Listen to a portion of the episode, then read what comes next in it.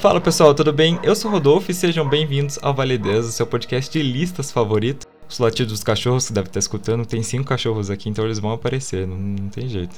Hoje é aniversário do Vale 10, estamos completando aí um ano do nosso podcast e por isso nós temos aqui convidadas mais do que especiais, a Juliana e a Renata do podcast Os Fantasmas Nos Divertem. Tudo bem, meninas? Oi, tudo bem? Prazer, Juliana. Prazer, Renata. Ai, desculpa, peraí. Desejar para você um feliz um ano daí do podcast. Sim, parabéns pelo um ano do podcast, né? Muito obrigada. É, e para quem não conhece vocês aí, eu falei que vocês são aí do podcast dos fantasmas, mas o que, que vocês fazem, do que, que vocês falam? Fale um pouquinho aí de vocês. Juliana quer tentar dessa vez? Bom, o que a gente faz na vida em si somos jornalistas. É no podcast a gente conta histórias de terror, de fantasmas, de coisas que aconteceram assustadoras com as pessoas. E a gente lê, tenta sempre deixar de uma forma mais informal, mais engraçada, para quem tem medo também poder escutar como a gente, porque a gente tem medo também. Uhum. Exatamente. Legal. E então eu trouxe aqui elas hoje, pessoal, porque a gente vai falar de anos 90, né? A televisão dos anos 90, que era uma loucura total, né? Não tinha zero filtro, né? Vamos lembrar aí os anos 90, é Banheira do Gugu, Sushi Erótico do Faustão, né? Teve o clássico que eu amo, que é a Xuxa levando aquela banda can pra cantar aquela música pornográfica lá no programa dela. Mas assim, né, gente, nem tudo era engraçado. Então hoje a gente vai falar aí das coisas mais assustadoras que passaram aí nos anos 90, que é a, a nossa época aí, e que assustaram aí a, a criançada. Então vamos começar. Música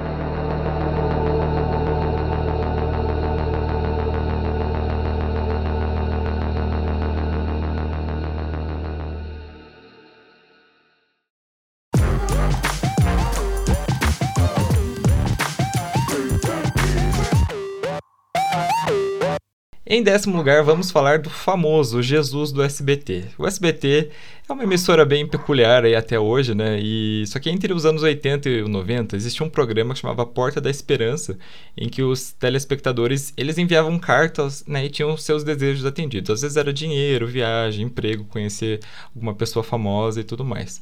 Quem apresentava era o próprio Silvio Santos, né? E inclusive ele lançava o bordão dele. Gente, eu não sei imitar o Silvio Santos, né? Mas ele falava tipo, vamos abrir a, a, as portas da esperança e revelava né, o prêmio para o convidado. Esse é considerado, inclusive, o primeiro programa assistencialista da história da TV brasileira, e fica de curiosidade. É, bom, não teria nada fora do normal, né, até o encerramento do programa, em que era exibida uma vinheta, né, com um ator, né, fantasiado de Jesus, em que tinha um fundo com uma iluminação e uma narração que era feita pelo dublador o Ca Carlos Campani, que dizia: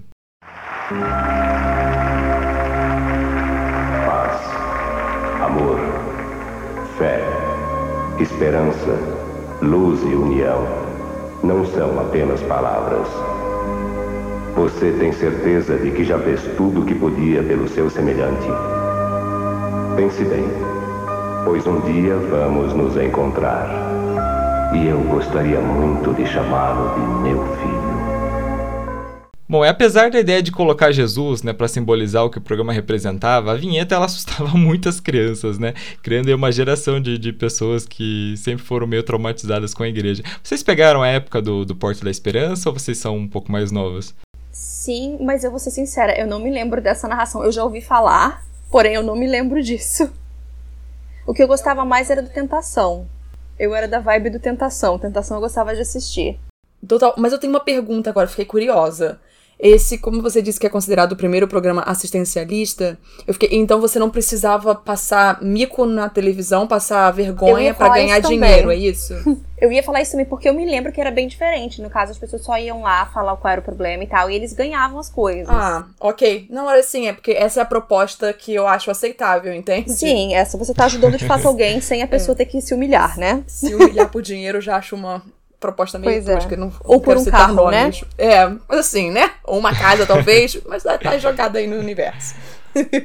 E pior que sábado e domingo é o dia inteiro, né? Na televisão é o dia inteiro esse, esse tipo de programa. E é, eu também acho tão, tão ruim, assim, de você assistir. Tipo, esses dias eu até tava assistindo o, o Irmão do Jorel, a, a, terceira temporada, daí eles até fazem uma piada com isso, que tal aquele apresentador lá do, do desenho, ele fala assim, ah, não mude de canal, vamos trazer no, que fulano, ela não sabe, mas vai ganhar uma penteadeira elétrica, era uma coisa bem aleatória, assim. Mas eu vou deixar o link do, do, Todos os links que eu achar, eu vou deixar na descrição para vocês, pessoal. Então, se vocês não conhecem o Jesus do SBT, vai lá conhecer que é bem traumatizante mesmo.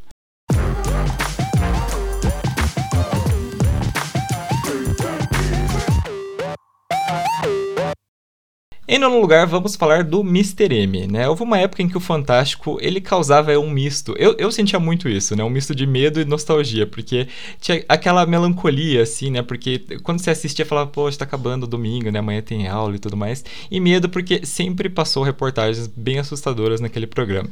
E em 99, eles decidiram passar, assim, toda semana um especial do ilusionista, o Val Valentino, que ficou conhecido como Mr. M. Nesse programa ele ensinava como eram feitos né, os truques de mágica e tudo mais. Só que o programa era muito assustador, então o Mr. M usava uma máscara em preto e branco, né, que deixava só os olhos dele à mostra, e ele mostrava os truques, né, como que fazia, como ele fazia com as assistentes dele, só que eram truques também bem assustadores, aqueles que a pessoa é dividida no meio, né, que passam faca né, no, no, corpo dela e tudo mais. E, bom, todo o programa ele era bem soturno, né? A iluminação era, bem, era um programa bem escuro, todo figurino, cenário, né? E aqui a gente ainda teve o, agravante, né? Que é o, a voz do Cid Moreira, né? Narrando com, com, aquela, com aquele tom de voz dele que deixou tudo mais assustador. Segredos guardados por décadas. Mr. M sabe. Mr. M revela. Até domingo que vem, mágico invencível. Gente, se eu falar para vocês que é o Mr. M é uma das primeiras lembranças que eu tenho de quando eu era criança, de eu, meu pai assistindo e eu olhando para ele e, e morrendo de medo, gritando assim: "Ah, meu Deus!" Foi uma das primeiras, é uma das primeiras coisas que eu lembro é o Mr. M. Ficou, fiquei traumatizado. Eu adorava o Mr. M, eu tinha a máscara do Mr. M, meu sonho era ser a Mrs. M, sabe? Eu, meu Deus do céu, gente. Eu era uma criança, oh meu Deus, vai ter Mr. M, vamos assistir todo mundo. Eu era muito feliz e empolgada com isso. Ai, eu era completamente o oposto. Renata, aqui em casa a gente não gostava dele porque eu achava muito escroto porque ele acabava com a mágica para mim. E eu ah, falava, ah, agora eu não consigo assim. ver de outra forma, sabe? E daí, pra mim, perde a graça. Eu sempre gostei muito de ilusionismo. E eu falei, ah, não. Vocês sabem que ele foi até processado, né? Por sim, várias sim. entidades de mágica, né? Por mostrar e tudo mais. Com razão, vou defender as entidades de mágica. É, elas estavam certíssimas mesmo. Isso, uhum. isso era babaca, mas eu gostava. É. eu Não, mas assim, uma criança na época achava divertido, eu entendo. É, eu, sei lá. Eu achava assustador demais, meu Deus do céu. eu morria de medo.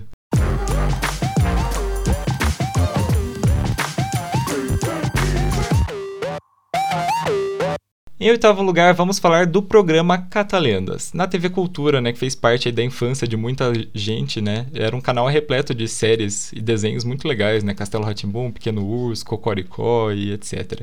E entre os programas da TV Cultura existiu o famoso Catalendas, que era uma obra 100% brasileira feita pela TV Cultura do Pará e que utilizava teatro de bonecos para representar lendas do folclore brasileiro. É, muitos dos episódios eles eram bonitinhos, tinha uma liçãozinha de moral né, no fim, afinal eles pegavam aí os, os mitos do fol folclore do, do Brasil, porém, né, como a gente sabe que as histórias brasileiras né, tem um pezinho lá no assustador, então muitas histórias elas ficavam bem macabras, né? Entre elas tá o Curupira, né? A lenda da Matinta Pereira, uma Pinguari, a Mula Sem Cabeça e o Lobisomem da Pedreira. Mas o episódio mais assustador de todos e que é lembrado aí pelo, pelo pessoal é o da Moça do Táxi, que conta a história de uma mulher que pega um táxi na frente do cemitério, né? E pede para que a corrida seja cobrada na sua casa no outro dia. E aí quando o taxista faz isso, é informado pelos familiares que a moça já tinha morrido faz um tempo, né? Isso é meio óbvio que não é história para você contar no programa infantil.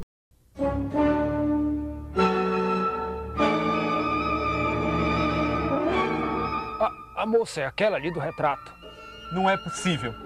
Aquela moça é minha filha realmente, mas ela já morreu há muito tempo. O senhor quer dizer que a, a, a moça de ontem, que, que, andou no meu táxi, que conversou comigo, já está morta? Já morreu? É, por isso que é impossível que ela tenha andado no seu carro. Não é possível. Não é possível, não, não, não é possível, não é possível.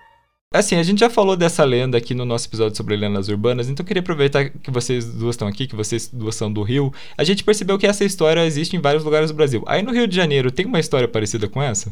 Olha, eu não sei, mas isso me lembra muito o Real Sobrenatural da Marcia Goldschmidt, porque ela também tinha um episódio sobre isso. Mas assim, lenda específica aqui sobre isso, eu não sei, mas eu acredito que tenha. Porque isso pra mim é uma coisa brasileira, né? Gente, eu tô, eu tô muito chocada. Porque eu, eu lembrava, assim, no caso, eu não lembrava do Catalendas, porque.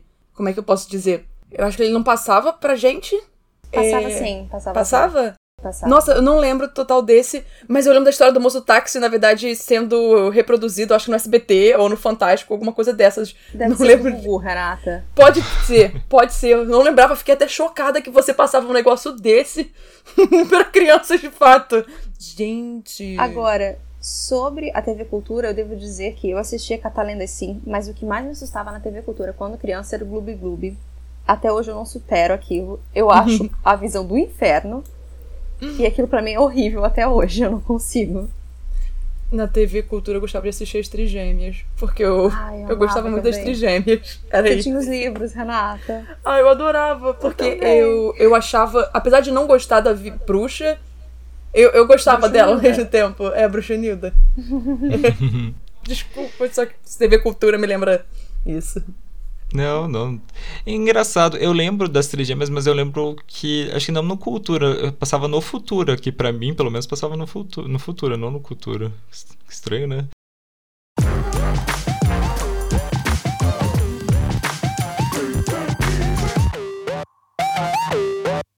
Em sétimo lugar, vamos falar do Cadeirudo, que em 1997, né, a Globo aí levou o horário das 8 a novela A Indomada do Agnaldo Silva. Então a trama mostrava os moradores da fictícia cidade de Greenville, uma cidade que ficava no litoral de Pernambuco e que ela tinha influência direta da Inglaterra. O Agnaldo ele gostava de colocar aí um segredo no final das suas novelas, né? E aqui não era diferente. Então nas noites de lua cheia, os moradores eles tinham medo de sair para as ruas porque existia a presença sombria do Cadeirudo, que era uma assombração que usava terno, chapéu e ele atacava mulheres que andavam sozinhas. Bom, a aparição colocava terror na novela e também na vida real, porque muitas crianças elas morriam de medo, né, dele. E ainda tinham relatos de que ele era usado, né, para colocar medo no maior estilo bicho papão, tipo, ah, se você vai fazer isso, o cadeirudo vai te pegar. Uma criatura estranha, sinistra, começa a rondar Scarlett, que buscava se refrescar em plena praça, a vítima perfeita para assombração. Só após o ataque que o ser bizarro tem o seu nome revelado.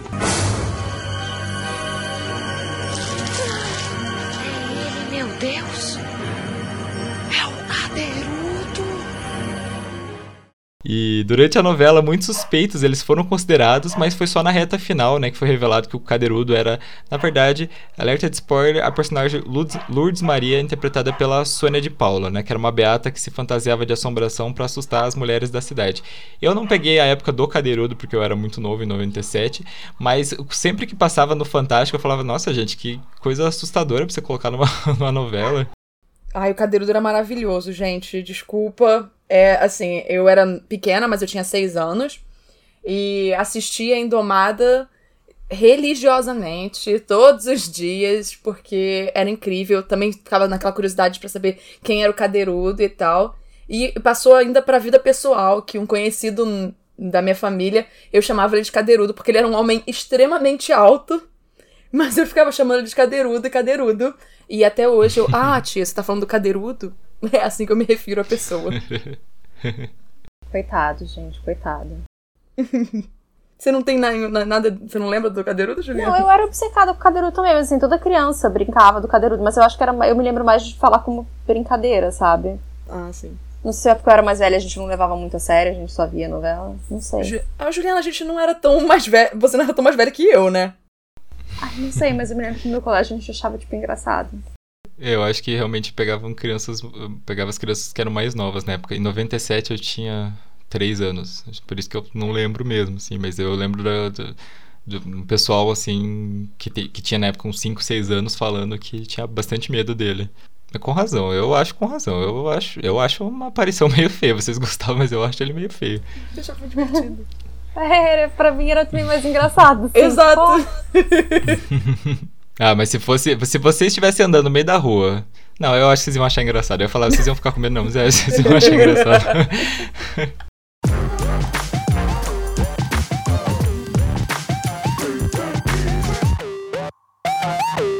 Em sexto lugar, vamos falar aí dos livros e também da série Goosebumps, né? Como eu falei, foi uma série de livros que foi é, escrita pelo autor R.L. Stein entre 92 e 97, né? E uma história de terror para o público ali infanto-juvenil, né, crianças e adolescentes, e elas fizeram muito sucesso, né, no mundo inteiro venderam mais de 400 milhões de livros, né, é a segunda série mais vendida no, no mundo, né, só atrás de, dos livros do Harry Potter. No Brasil, a série ela foi publicada duas vezes, né? Primeira vez nos anos 90 pela Abril, segunda vez nos anos 2000 pela Fundamento. Só que dos 62 livros, só 26 chegaram por aqui, né? Contando com as duas publicações. E ainda nos anos 90 existe uma série, né? Que foi baseada nos livros. A série aqui era exibida no bloco Mistério da Fox Kids, né? Que depois virou Jetix, junto com outras séries aí, desenhos que tinham um, um clima mais de terror.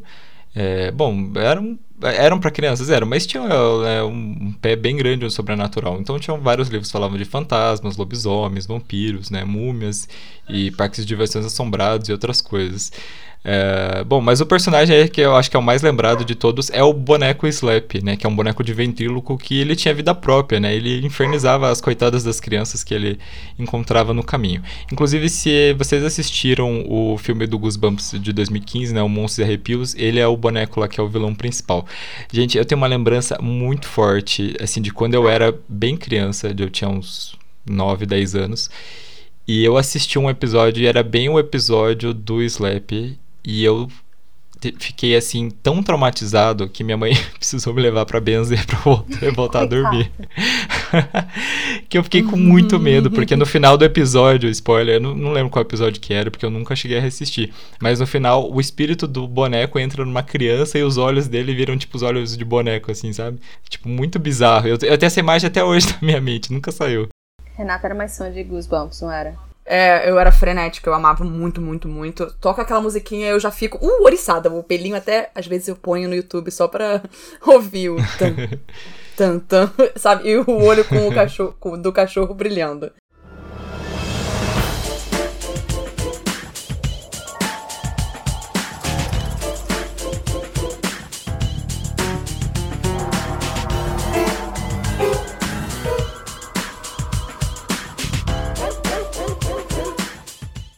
Mas o Slap, de fato, ele era assustador. Tanto que ele, eu acho que teve uns três ou quatro episódios que ele era o protagonista. É... Mas é porque ele realmente dava medo. E você entende. Eu acho que mesmo assistindo hoje em dia, você consegue ficar assustada com a presença dele. E eu nunca, sei lá, às vezes eu tenho memória de alguns episódios aleatórios. E um deles é que tinha uma maquete enorme de uma cidade. E cai alguma coisa dentro dessa maquete. Alguém vai procurar, é tipo uma bola de beisebol, ela cai dentro da maquete. Só que ela some. E ela fica muito pequenininha. Porque na verdade, a pessoa acaba indo para dentro também e é uma cidade que existe de verdade, só que é a cidade da maquete. E é assustador.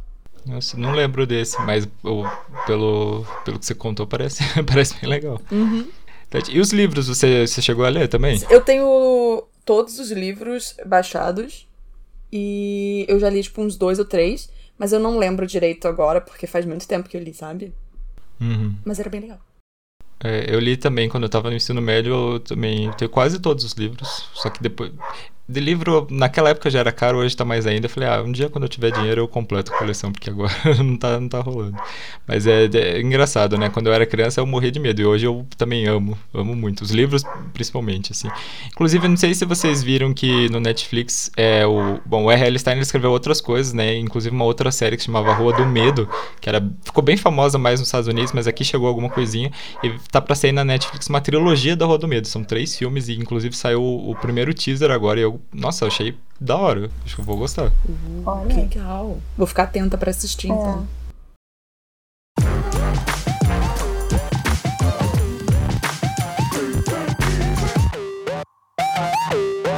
Em quinto lugar, vamos falar do Abominável Homem das Neves do Chapolin, né? O Chaves e o Chapolin fizeram parte da infância de várias gerações, né? Porque o programa ficou aí no ar, né? Até no ano passado, né? Desde os anos 80, então passando direto no SBT. O criador, né, o Roberto Bolanos, ele sempre conseguiu tirar né, graça das mais variadas situações, né? Incluindo é, momentos bem assustadores, né? Então tem aquele famoso episódio do Chaves que eles entram na casa da bruxa do 71, ou aquele do Chapolin, né, da Mansão dos Doentes, que é bem famoso. Mas, né, a gente vai falar aqui agora do episódio do Abominável Homem das Neves, né? Que é sobre o, o episódio mostra um casal que se perde nas montanhas e procura abrigo numa cabana. Só que quando eles chegam lá, eles encontram, né, o Yeti, né, a criatura mitológica que habita as montanhas do Himalaia. Eu estava pensando. E se o Yeti tivesse feito isso? É o quê? O Yeti. Não conhece a lenda do Yeti? Eu não. Bom, alguns o chamam de Yeti, outros o conhecem como o abominável Homem das Neves. A lenda diz que é um animal que tem metade animal e metade homem, e que habita nas altas montanhas de neve. E isso é muito perto daqui. Credo!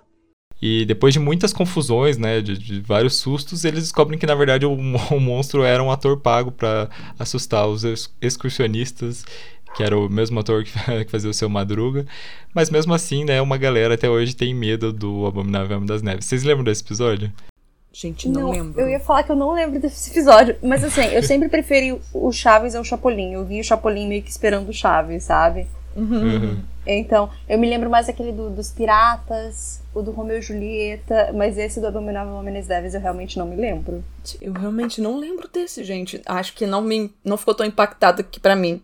Porque Pois com certeza é. devo ter assistido, porque não tinha como não assistir Chapolin Chaves inteiro. isso, né? Pois é, tinha vários outros. Esses dias eu tava. Esses dias não, faz um tempo. Tava fazendo uma maratona aí de, de Chapolin que tem uns episódios no YouTube. E, nossa, e Chapolin tem vários episódios bem assustadores, né? Tem episódio sobre Casa Assombrada, tem episódio. Era isso que eu ia de- falar. de eu vampiro, lembrava de de um episódio da Casa Assombrada e que aparecia. Será que eu tô confundindo? Um policial? Será que era? Tô confundindo? Hum, eu acho, não lembro se, se tinha um policial nesse. Ai, não sei. Hum, pode ser. Mas eu lembro dessa Casa Assombrada porque me assusta um pouquinho.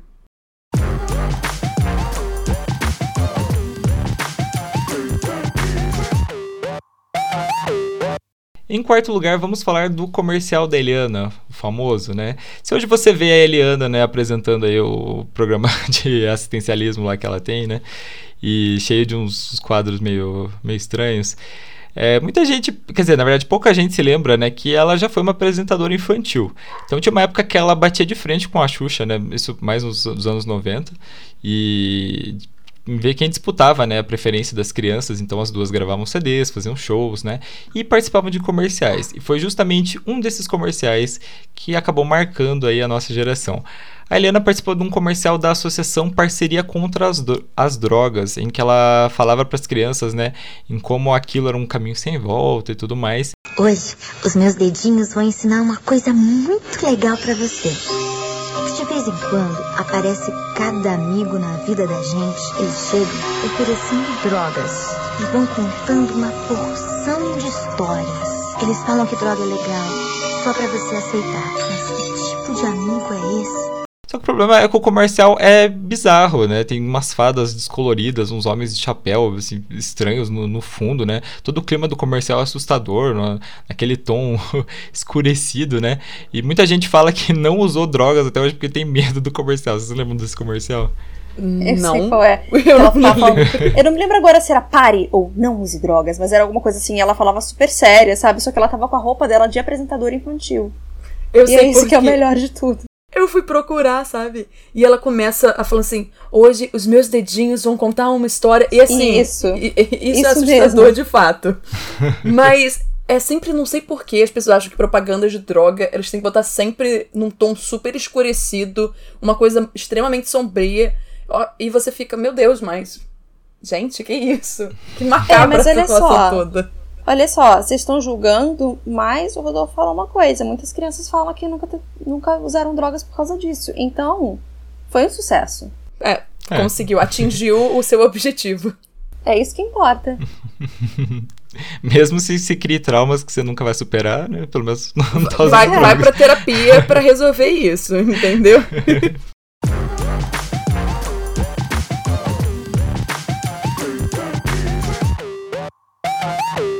Em terceiro lugar, a gente vai falar do personagem Lobo Mal que apareceu no Mundo da Lua e no Castelo Ratimbum. Então a gente vai voltar aí a falar da TV Cultura, né? Uma das séries mais amadas aí pela galera é o Mundo da Lua, né? Que apresenta o Lucas Silva e Silva usando um, gravador, né? E ele vivia grandes aventuras ali. Era tudo muito lindo, muito lúdico, maravilhoso. Porém, né? Até o episódio Medo do Escuro, né? Em que a produção aí deu uma boa exagerada no tom de terror. Coloca aí o Lucas e os amigos dele para brincar de teatro enquanto a luz acaba. E só que quando eles usam o gravador, né? Eles imaginam que a casa foi invadida pelo lobo mal, que é uma espécie de lobisomem disfarçado, né? Que, que tá desaparecendo com as crianças. E no, no final do episódio tudo volta ao normal, mas os personagens tentam dar aquela lição de moral, né? Que você não precisa ter medo do escuro. Mas eu acho que criou um efeito bem inverso, né? Porque eu acho muita gente eu vejo que morre de medo desse lobo até hoje. E o lobo ainda voltou no Castelo Ratimbum, né? No episódio em que o Nino confunde o lobo mal, né? Que tinha fugido do zoológico com a fantasia do tio dele. Mas eu, é mesmo no episódio do Castelo Ratimbun, eu ainda acho que o do Mundo da Lua é o mais assustador. Isso daí é pré da Juliana. Eu também acho, não, mas eu também acho que no Castelo Ratimbu não é tão assustador porque a gente já tinha visto aquela roupa antes, entendeu? Então ela não é tão assim. Porque é, eu amo o Mundo da Lua de fato e eu tenho até hoje pavor daquele episódio, assim, eu não assisto.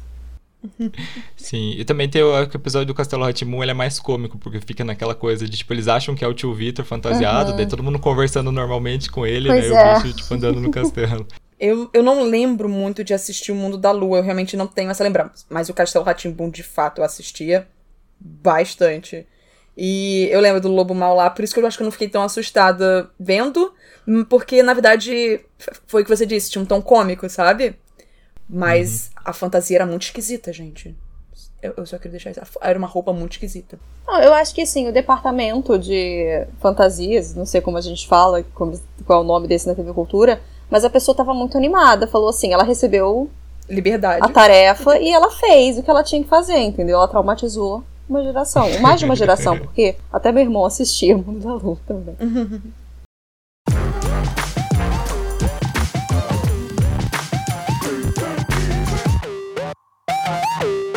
Em segundo lugar, aí vamos falar de, de, dois em um aí, o ET de Varginha e o Chupacabra, né?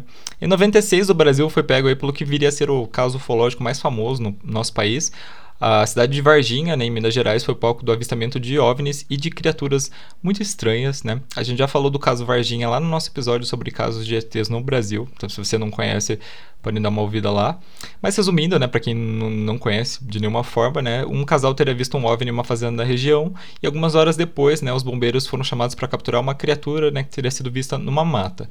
E uma outra criatura, né, foi vista por três meninas que estavam cortando caminho por um terreno baldio e foi descrito foi descrito por elas como tendo pele marrom, olhos vermelhos e algumas protuberâncias na cabeça. Todos os canais fizeram aí extensas reportagens sobre o assunto, né? Acabou ganhando fama internacional, inclusive. E quem era criança na época ficou, acho, muito traumatizado, né? Com as reconstituições, né? Principalmente com o retrato falado do ET. Eu lembro do, da matéria do Fantástico, do, do retrato falado. As declarações foram prestadas depois de três meses de pesquisas empreendidas pelos ufólogos mineiros Ubirajara Rodrigues e Vitório Pacatini. Eles interrogaram as três moças que teriam visto neste lote vazio, no dia 20 de janeiro, uma criatura que não parece nem homem nem bicho.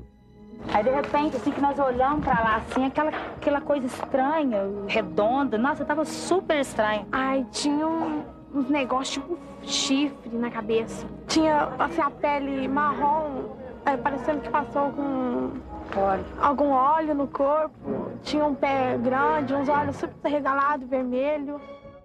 E no finalzinho dos anos 90, né, apareceu uma outra criatura, né, que dessa vez era descrito como uma criatura bípede com pelos, olhos grandes, né, espinhos pelas costas.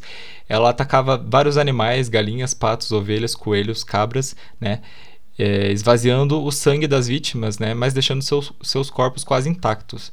E essa criatura ficou conhecida como o chupacabra. Os primeiros relatos começaram em Porto Rico, né, mas logo se espalharam, né, principalmente no México, Estados Unidos e no Brasil.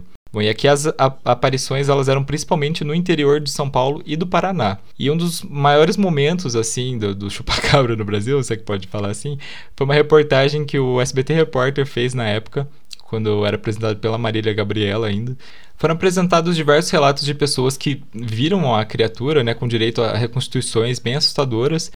Muita gente afirma que viu os chupacabras, mas as descrições nem sempre coincidem. Grande, pequeno, peludo, olhos faiscantes, não importa.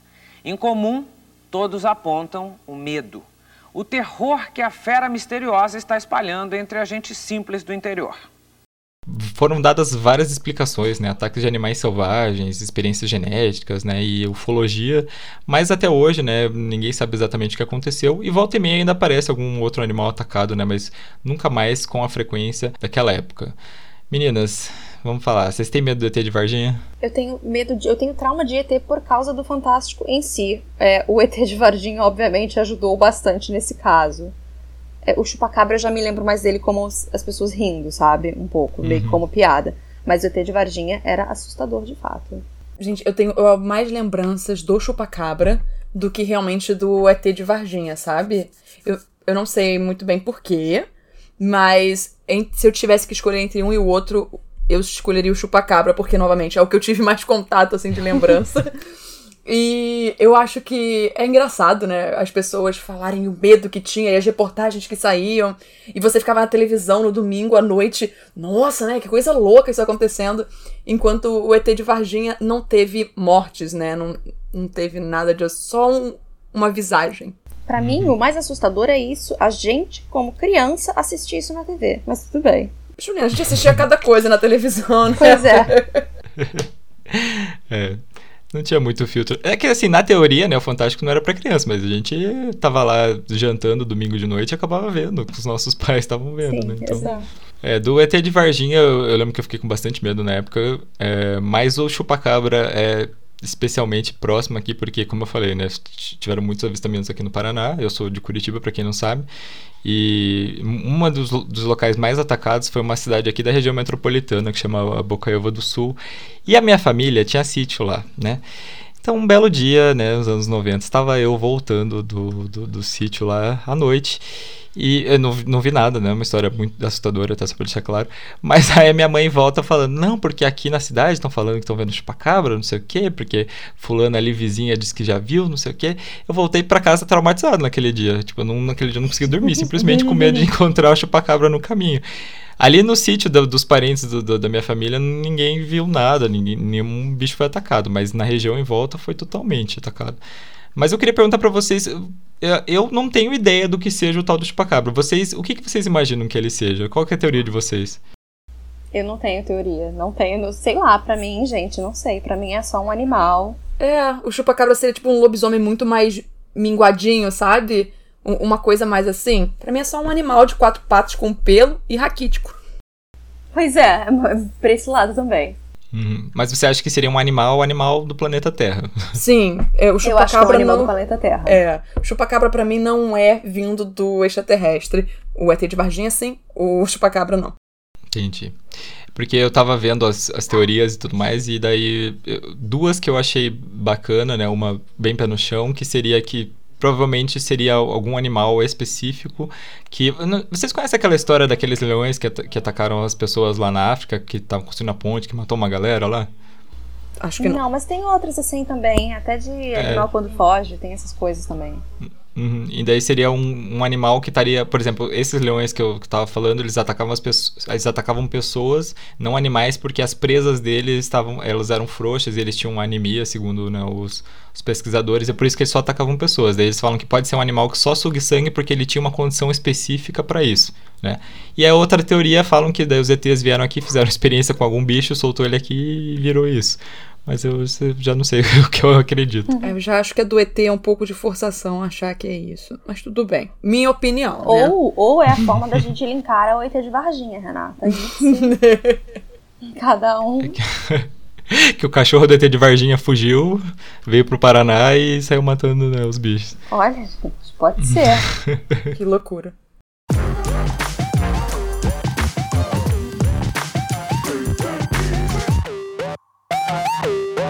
Em primeiro lugar, vamos falar aí do Linha Direta, né? Esse programa baseado no famoso America's Most Wanted, né? Foi estreou na Globo em 99 e era um programa que ensinava casos criminais, né? Sempre colocando aí fotos de fugitivos, né? Inclusive eles disponibilizavam uma linha anônima para você ligar lá, né? Se você tinha alguma pista sobre o caso. E, bom, segundo a própria Globo, o programa ele foi bem aceito, né? Pelo pessoal, tanto que eles conseguiram prender 431 foragidos na época, né? Mas além assim do, desses casos né, recentes que eles mostravam, né, eles também apresentavam casos, recriações de casos clássicos do Brasil um pouco mais antigos e também casos sobrenaturais, né? Então aí do um episódio que ficou muito famoso, né, entre o pessoal aí quando, quando passou o episódio sobrenatural é o do edifício Joelma, né, que para quem não conhece é um edifício em São Paulo que acabou pegando fogo, né, em 1 de fevereiro de 74 e porque assim não tinha equipamento nem dispositivos de segurança né, adequados, 187 pessoas acabaram falecendo e mais de 300 ficaram feridas. E entre esses mortos, né, é, 13 pessoas que tentaram escapar pelo elevador, mas acabaram morrendo carbonizados. E, bom, o estado do corpo deles era tão ruim, né, que eles não conseguiram identificar, né? Então acabaram enterrando todo mundo junto numa sepultura que foi intitulada das Treze Almas. E segundo as lendas, né, um zelador algum tempo depois, junto com algumas pessoas, estava passando e presenciou gritos vindo dos túmulos que só cessaram depois que foi jogado água sobre eles. E hoje é o, o túmulo virou ali uma espécie de intercessor, né? Então as pessoas que pedem alguma coisa para essas 13 almas e têm a graça alcançada deixam copos de água na sepultura, né, em forma de graça para agradecer né, a, graça recebida. Eu não lembro do episódio do Edifício Joelma, eu fui assistir no, no. Eu lembro que eu assisti no YouTube assim, muito tempo depois, mas já era adulto, então não me impactou. Mas quando eu era criança eu tinha muito medo, assim, só da entrada do programa, de, de ver, tipo, é, essa coisa de, de, Hoje eu adoro True Crime, mas na época eu morria de medo. Eu achava que todo, que todo mundo, tipo, o caso poderia ser em outro estado, eu achava que o cara poderia aparecer na minha casa a qualquer momento.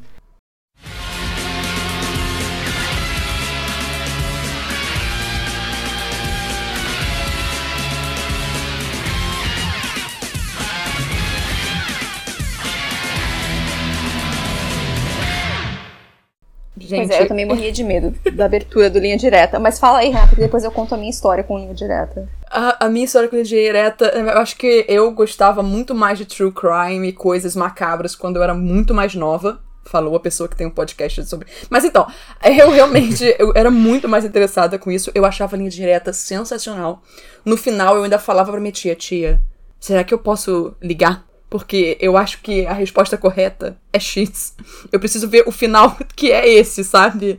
E a, a minha tá família. Você decide, não? É você decide. Gente, confundi você decide com linha direta. Desculpa. Voltando. Ligar, eu falei, ah. Voltar. Denunciar um crime, você viu? Voltando, confundi os dois. Eu vou deixar a Juliana falar. Edite tudo. Obrigado. Juliana, pode ir. Ai, eu tô rindo ainda da Renata, achando que vai solucionar o crime ligando. Eu confundi linha direta com vocês decidem. Eu também amava você decide, Renata. Compartilho desse amor. Mas não, calma. Então, o Linha Direta eu também morria de medo dessa abertura. E eu não assistia muito, tá? Por causa disso. Eu me lembro que meus pais assistiam. Porém, um episódio eu assisti inteiro. Porque uma menina que estudava comigo no colégio, ela, ela, sei lá, era, queria ser atriz. E daí ela fez a participação no episódio. Ela fazia a irmã do garoto que foi assassinado. Não vou dar detalhes sobre o crime, porque, né, não quero também. Mas tinha o Perereca da Malhação. E daí, na época, ele fez vários episódios, então não faz diferença. Mas eu vi esse episódio e eu fiquei traumatizada. E era um crime que era em outro estado também. E eu falei, meu Deus do céu, gente. Fiquei muito traumatizada pra vida. É só isso que eu tenho a dizer sobre linha direta. Eu só vi esse episódio porque tinha uma menina que eu conhecia nele. Você é... contou essa, essa, história no podcast que eu ah, lembro. já? Viu? Desculpa, já. gente. É, a minha não, memória não, é assim, ela tem problemas. É, não, mas, mas é esse tá em outro podcast. Conhece... É. é, exatamente. gente, mas a minha relação com linha direta, de fato, eu assistia, mas eu não lembro de nada icônico. Achava interessante, é isso. É, eu lembro de também de, de, ver um episódio que eles estavam. Foi da época daquele aquele serial killer lá, o vampiro de Niterói. Uhum. E eles estavam falando sobre, sobre ele, né? Só que eu, criança, né, eu vi a chamada, né, o vampiro de Niterói. Eu pensei que era um vampiro de verdade. eu falei, mãe, tem um, eles estão procurando um vampiro de verdade aqui no Brasil, socorro. Minha mãe, não, é só o nome dele e tal. Eu, ah, tá. Não, menos mal, né? Menos mal não muito, né? Porque o cara matava criança, mas enfim. Assim, menos mal, é. depende. Se fosse só um vampiro tranquilo, sabe? Pelo menos era sobrenatural, entende? É, exatamente. Mas eu sei que tem uma galera aí que morre de medo linha direta e que até pedem para ele voltar. Só que eu, eu, acho muito difícil a Globo fazer um programa nesse estilo de volta. Acho que é totalmente fora da realidade deles. Eu vejo a Record fazendo a Globo, eu vejo. Ah, não sei. Eu, eu, eu sempre pensava que podia voltar o Você Decide, com certeza. Mas tudo bem. Tem telefone agora, né? agora tem um aplicativo. Você tem que entrar na Globoplay. É, e escolhe. É, votar. Igual o BBB, né? Bom, mas enfim, gente, essa foi a nossa lista de hoje. Mas antes da gente terminar o nosso episódio, vamos para o nosso Vale Indica.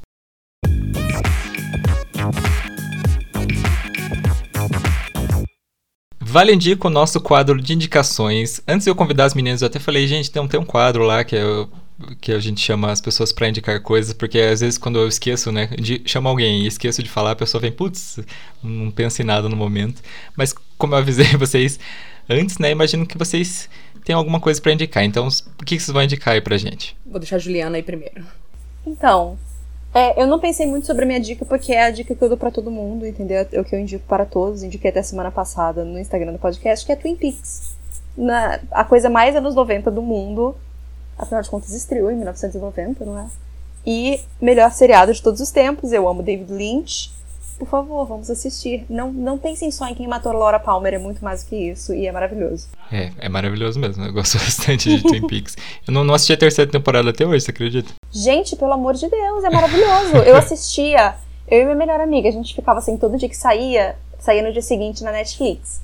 E daí a gente ficava correndo, vendo e mandando mensagem, assim. Ai, nossa, maravilhoso. eu vou, quando eu tiver tempo, eu prometo que eu assisto. E você, Renato?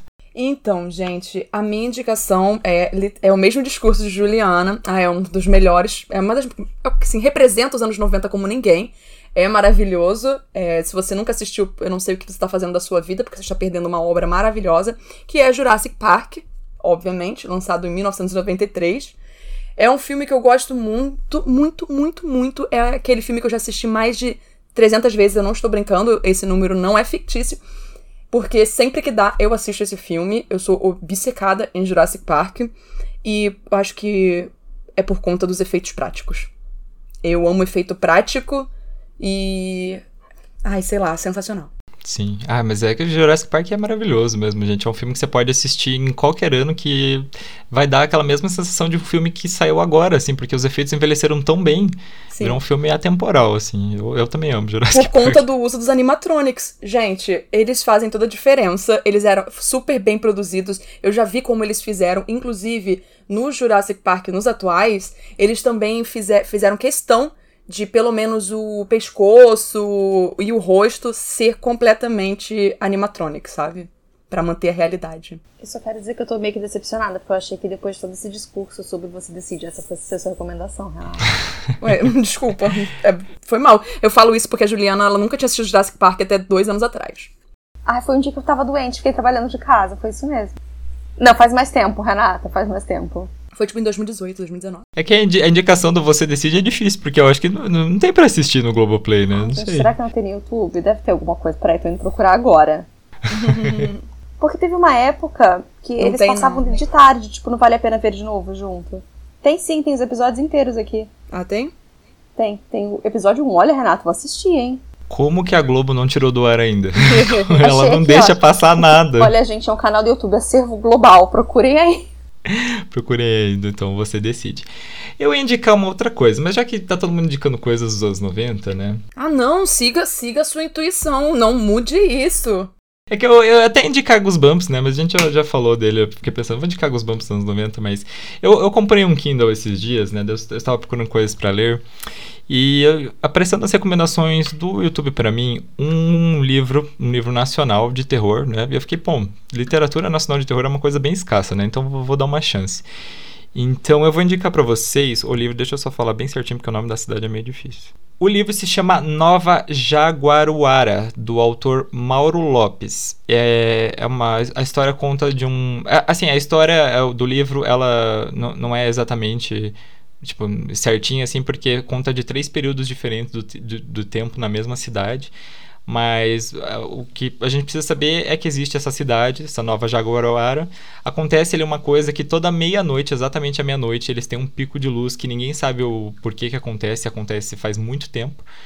E, e aí vai um grupo de engenheiros lá e tudo mais que eles querem instalar uma turbina de luz para resolver não só esse problema da cidade, mas porque a, a, a história se passa no Ceará e lá tem bastante energia eólica e tudo mais. Então eles resolvem né, construir um, pátio eólico lá. Mas aí, né, eles se deparam, né, que a cidade é acontecem coisas muito estranhas, né? Então, não, não vou dar muito spoiler, mas a única coisa que eu vou dizer é que tem uma igreja no meio do nada e que dizem que pessoas desaparecem lá, várias pessoas. Inclusive tem uma tem uma, vou dar um pequeno spoiler que é, uma uma das mulheres lá do grupo de engenheiros, ela vai na missa no, no, numa igreja, na igreja normal do centro da cidade e ela chega lá e tem tipo um na parede diversas fotos assim, né? Dela conversa com uma senhorinha lá e a senhorinha fala, então, essas, todas essas pessoas apareceram aqui. A cidade é tipo super minúscula e desapareceram tipo trocentas pessoas. Eu já iria embora na mesma hora, porque uma, tem uma coisa que eu também tenho medo é, é de desaparecer um dia. Mas enfim, é, fica aí a minha, a minha dica. O livro é bem baratinho, tá? No, no Amazon, se vocês quiserem comprar, gente.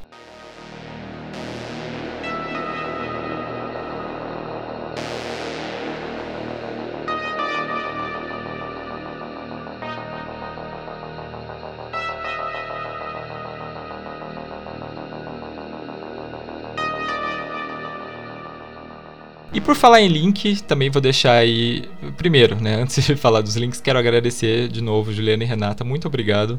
Foi uma conversa muito, muito legal. Sempre gosto de falar sobre os anos 90, acho que é uma época que eu sinto muita falta, pra falar a verdade. Quando a nossa vida era mais simples e você podia comprar um, uma casquinha do Mac por 50 centavos. a gente sempre aproveitava para comprar de 1,50 no trabalho. Nossa, nem é, Hoje já tá 3 reais uma casquinha. Esses dias eu fiquei impressionado quando eu vi isso, assim, a inflação da casquinha do Mac, sabe? Uhum. Eles tá... botam promoção no verão, que eles botam é. promoção agora. Aí fica R$1,50 no verão. É, quando tiver, eu vou dar uma procura. Não, mas é, falando sério, é, eu sei que o podcast não é sobre isso, mas esses dias eu fui no mercado e eu e meu noivo, a gente, a gente comprou umas, umas 15 coisinhas assim para comer durante a semana e tudo mais, pra não estar 250 reais. Que país é esse? Já diria foi o Renato Russo que falou isso, né? Pra não falar errado. Uhum, sim.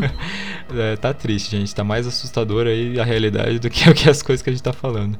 Mas enfim, meninas, de novo, muito obrigado pela participação de vocês. E quem não conhece o podcast de vocês, onde que pode encontrar? Onde que pode seguir vocês? Em quais redes sociais vocês estão? Então, gente, é só nos encontrar em qualquer agregador de podcast ou qualquer streaming de música. Nós estaremos lá. É só procurar Os Fantasmas Nos Divertem. E nas redes sociais nós somos podcast OFND. E pronto. Fica aí a dica para vocês. Vou deixar aí na descrição as, uh, todas as redes sociais dos Fantasmas nos Divertem. Mas então é isso, gente. É, então, muito obrigado por terem escutado o episódio de hoje. E até a próxima. Tchau. Tchau.